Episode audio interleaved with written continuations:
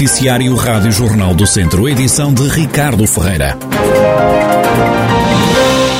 Mulher de 65 anos foi constituída arguida pela GNR por furtos numa habitação no Conselho Carregal do Sal. A investigação estava a decorrer há um mês e culminou ontem com a realização de quatro buscas que permitiram apreender 6.400 euros em dinheiro, uma piscina, um compressor, um telemóvel, duas mobílias de quarto, uma cadeira elétrica e uma cadeira de bebê. A suspeita foi constituída, o caso foi avançado para o Tribunal de Santa Combadão.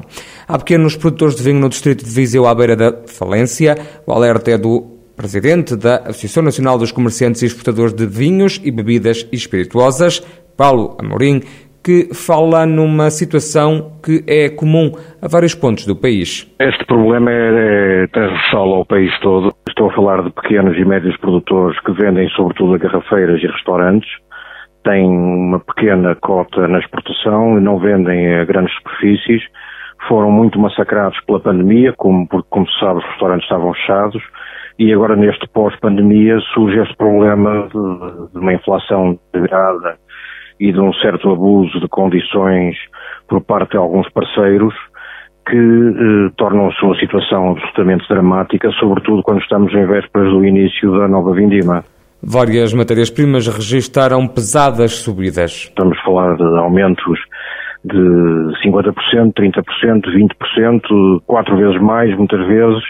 Estamos a falar de imputação de custos de transporte à entrega de mercadorias, que antes não existia, eh, quando eram vendidas garrafas ou caixas de cartão, o que fosse, o transporte era da conta do fornecedor, agora é da conta do pequeno produtor e também de condições de pagamento, que antes havia condições de pagamento, havia prazo, sobretudo para quem cumpria com os pagamentos, e agora eh, é necessário, é obrigatório, eh, é exigido que as encomendas sejam pagas ou antecipadamente ou no momento da entrega.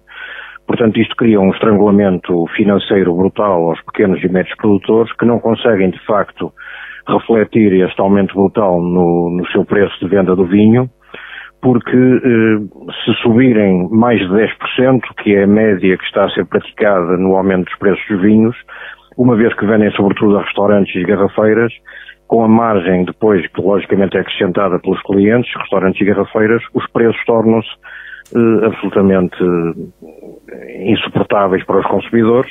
A Associação Nacional dos Comerciantes e Exportadores de Vinhos e Bebidas Espirituosas reclama uma ajuda urgente do Governo. Nós apelamos aqui ao abrigo dos envelopes financeiros que estão a vir de Bruxelas, em vez de a maioria desses dinheiros serem, como é habitual, canalizados para despesas do próprio Estado e da própria estrutura que gravita à volta do Estado, que sejam canalizados para a economia real.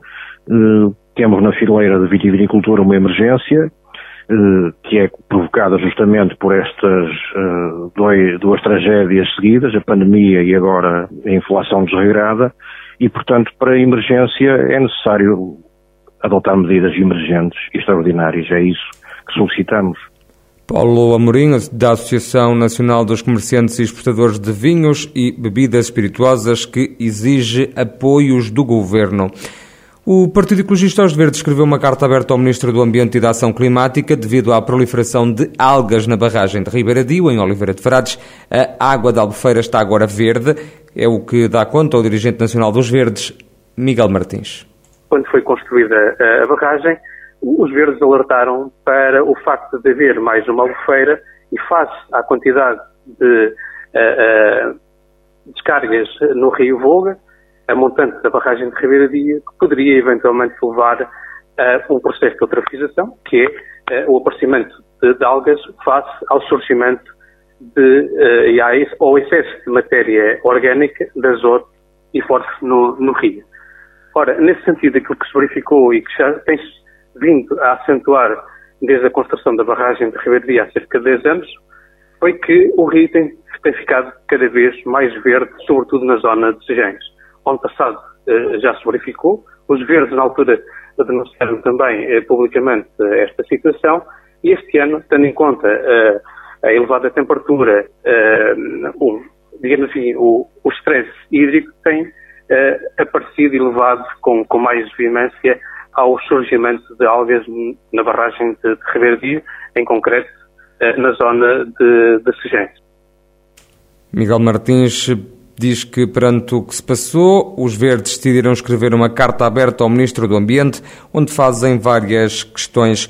A Rádio Jornal do Centro aguarda esclarecimentos do Ministério do Ambiente e da Câmara de Oliveira de Frades. Ouvimos também o biólogo Paulo Pereira, que vive em frente à barragem e que diz que são precisas análises para se saber o verdadeiro estado da água numa situação que é recorrente noutras zonas do país não tenho dados, portanto, enquanto não houver dados da, da ARH ou de alguma entidade pública sobre as análises às algas, não se pode dizer nada afirmativamente, mas efetivamente eu ando muito pelo país e sei que esta situação já se verifica há bastantes anos, seja no Douro, seja no Tejo, e uh, que goste ou não se goste, vai ser o novo normal aqui no Voga. Isto já aconteceu ano passado, portanto eu vivo mesmo em frente à barragem, eu tenho fotografias do ano passado de várias alturas do ano, em que já tinha esta cor. Portanto, não é, não é novidade deste ano. Neste ano está a prolongar-se prolongar mais no tempo e o que acontece é, é, é no fundo, um, é um boom de algas. Não sabemos exatamente quais é que são, mas devem ser cianofícias. Em geral, uh, eh, 90% das vezes são inóculas, portanto não há problema nenhum para a saúde. Uh, e em geral este tipo de situação pode ter a ver com a, eutrofização das águas, portanto com uma, uma demasiada matéria orgânica nas águas, Paulo Pereira, que é diretor do Natural Business Intelligence, afasta ainda alarmismos. Criada em Lamego, uma terceira equipa de intervenção permanente, que está ao serviço nos bombeiros voluntários da cidade, estão agora em prontidão 15 operacionais. O presidente da Câmara de Lamego, Francisco Lopes, justifica a importância desta nova equipa de intervenção permanente com a escassez de voluntários. A constituição de uma terceira EIP significa um reforço muito grande dos meios disponíveis em permanência nos bombeiros de Lamego. Nós sabemos que o voluntariado está em crise, que é muito difícil face ao modo de vida que hoje os cidadãos têm, com muita mobilidade, vivendo num sítio e trabalhando noutro. É, é quase impossível garantir o funcionamento dos bombeiros com voluntários. E por isso temos já a terceira equipa de cinco pessoas, portanto 15 bombeiros que asseguram em permanência os serviços mínimos que os bombeiros de Lamego necessitam de prestar uh, à população. É um incremento de qualidade, porque são pessoas muitíssimo bem formadas muito qualificadas para a função eh, e é também um aumento de disponibilidade que é absolutamente fundamental, quer neste período de incêndios, quer ao longo de todo o ano para todo o tipo de ocorrências. Francisco Lopes, presidente do município de Lamego, onde acaba de ser criada uma terceira EIP, equipa de intervenção permanente, ao serviço da Associação Humanitária dos Bombeiros Voluntários Locais. Este reforço representa um investimento superior a 37 mil euros. Viseu vai ter um parque aquático, abre já esta sexta-feira na Avenida da Europa. O presidente da Câmara, Fernando Ruas, explica que nem uma gota d'água vai sair da rede pública do Conselho. Esse é um bom exemplo de como a Câmara está, eh, digamos, atenta. Nós licenciámos o Aquapark e ela tem todas as condições neste momento legais para, para abrir mas obrigámos a ir buscar água ao exterior, não é água da rede sequer. A, a, única coisa que lhe fornecemos é água naturalmente tratada para a atividade de bar, de, mas não para a atividade do aquaparque. Essa tem que ser água que, que é retirada do exterior. Demos-lhe, inclusivamente, um, um, ponto de água para ir buscar, a barragem de cal, quer a, o transporte de água bruta, quer depois o seu tratamento, é da responsabilidade da, da, dos promotores. Fernando Ruas, presidente da Câmara de Viseu, cidade onde abre na próxima sexta-feira um parque aquático insuflável. O Académico de Viseu perdeu esta quarta-feira com a São Joanense, formação que milita na Liga 3, por duas bolas a zero em mais um jogo de treino para a segunda Liga. O encontro foi disputado no Complexo Desportivo da Associação de Futebol de Viseu. Este foi o terceiro desaire entre outros tantos jogos da equipa orientada por Pedro Duarte. A entrada em competição do Académico vai acontecer a 6 de agosto, no Seixal, frente ao Benfica B, numa partida da primeira jornada que está marcada para as 6 da tarde. O calendário de pré-época do conjunto viziense termina já este sábado, dia 30, com um jogo no Estádio dos Arcos, em Vila do Conde, na apresentação do Rio Ave, equipa que este ano regressou à Primeira Liga. Hoje o Académico apresenta no Adro da Sé o plantel profissional para a nova temporada. E o atleta da Casa do Povo de Mangualde, Cristiano Pereira, sagrou-se campeão europeu de atletismo adaptado na distância de 5 mil metros.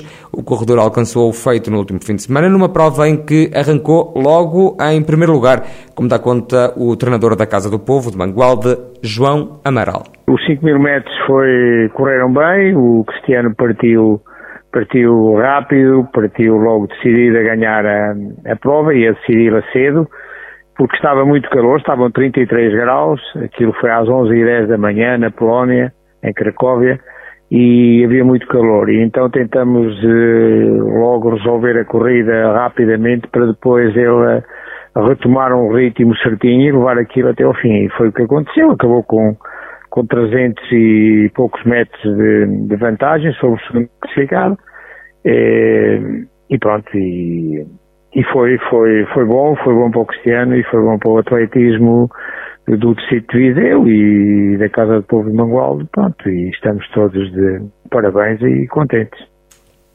João Meral explica que Cristiano Pereira tem vários títulos, só lhe faltam medalhas nos Paralímpicos. Falta-lhe títulos olímpicos, que isso é que era preciso e, e isso é mais difícil para ele. É mais fácil para o Miguel do que para ele.